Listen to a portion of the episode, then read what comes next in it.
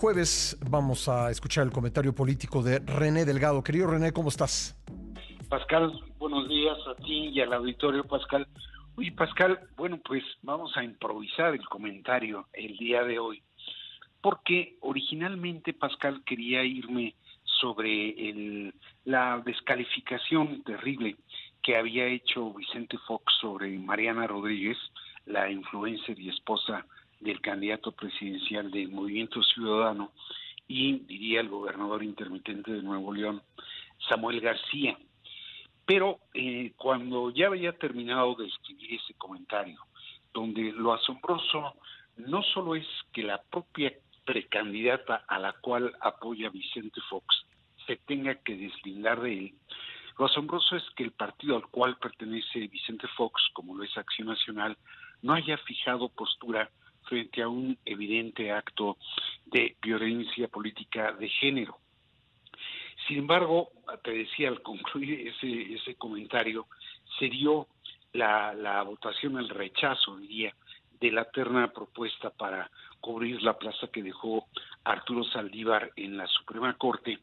Y me llama la atención cómo, pese a la dureza de los señalamientos opositores de por qué no es viable eh, ninguna de las mujeres de esa terna, creo que no actúan con el radicalismo que eh, el discurso que sostienen plantea.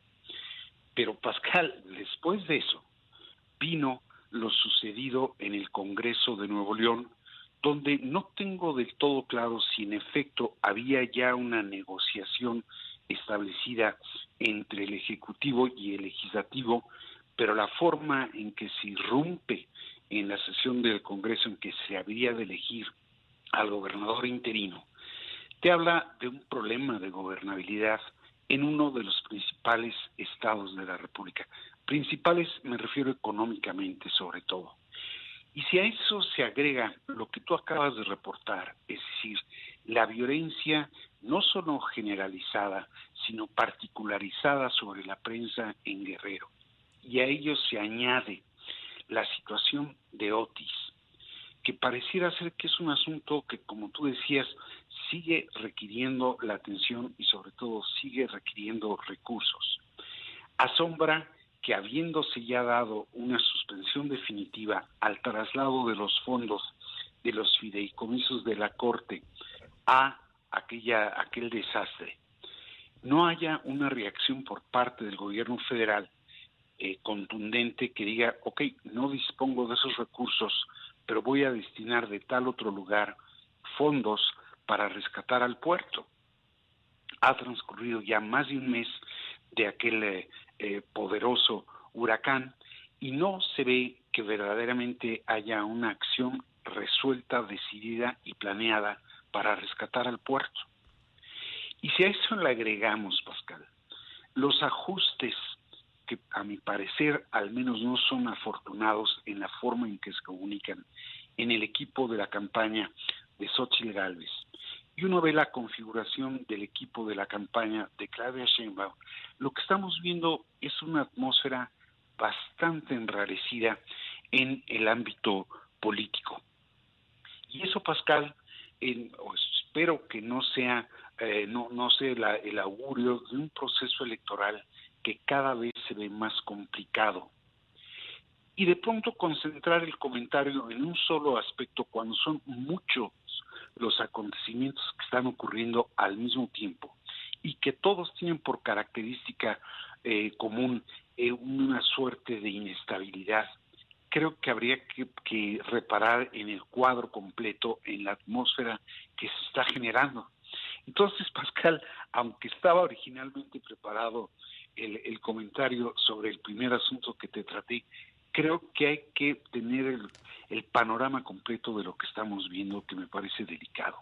Sí, yo creo que uniendo esos distintos puntos que, que, tú has mencionado, pues hay un eh, panorama de, de, carencia de gobernabilidad, si no, no vamos a decir que generalizada, pero sí en algunos puntos muy específicos muy preocupantes. Sí, Pascal, eh, y ahí es donde eh, apenas, digo, salimos ya afortunadamente de la anteprecampaña, como yo digo, apenas estamos en la precampaña, Pascal. Y la precampaña es un juego de simulaciones. ¿Por qué? Porque supuestamente no pueden hablar de propuestas.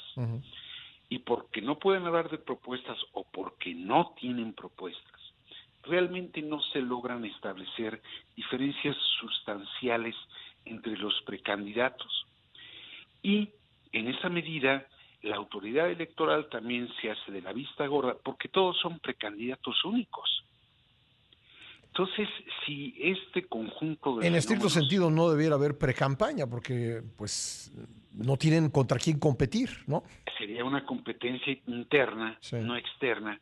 Pero si todos esos ingredientes configuran un, aviso de, cómo se va a poner la campaña, Pascal, creo que habría que comenzar a abogar porque le bajen dos rayitas al tono a los discursos por parte de todos, del gobierno federal, de la autoridad electoral, de los partidos políticos, de los eh, precandidatos, porque se está configurando una atmósfera muy tensa. Eh, René, hay, hay quienes nos han comentado aquí en este espacio que eh, pues la, la, coincidencia entre la agresión a periodistas en diferentes partes del país y el inicio de esta eh, precampaña o esta parte formal de la precampaña eh, pues no es coincidencia. ¿Tú qué opinas? Híjole, Pascal, no, no quisiera decirte que coincido con esa idea. Quiero pensar que hay una absoluta falta de control sobre, sobre la, violencia que se ha generado y que uno no ve compromiso por parte de los gobernadores.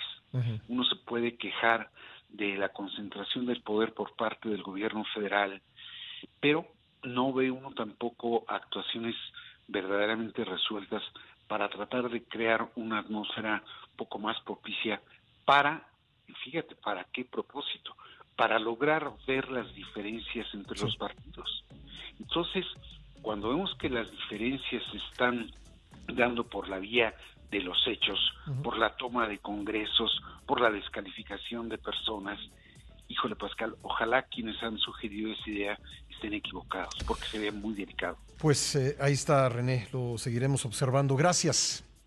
Pues mira, Pascal, perdón que, que hayamos oído el tema, pero sí realmente no, no me gusta el conjunto de cosas que estamos viendo. Y tienes toda la razón, me parece. Gracias, René. Un abrazo. Un abrazo para ti también.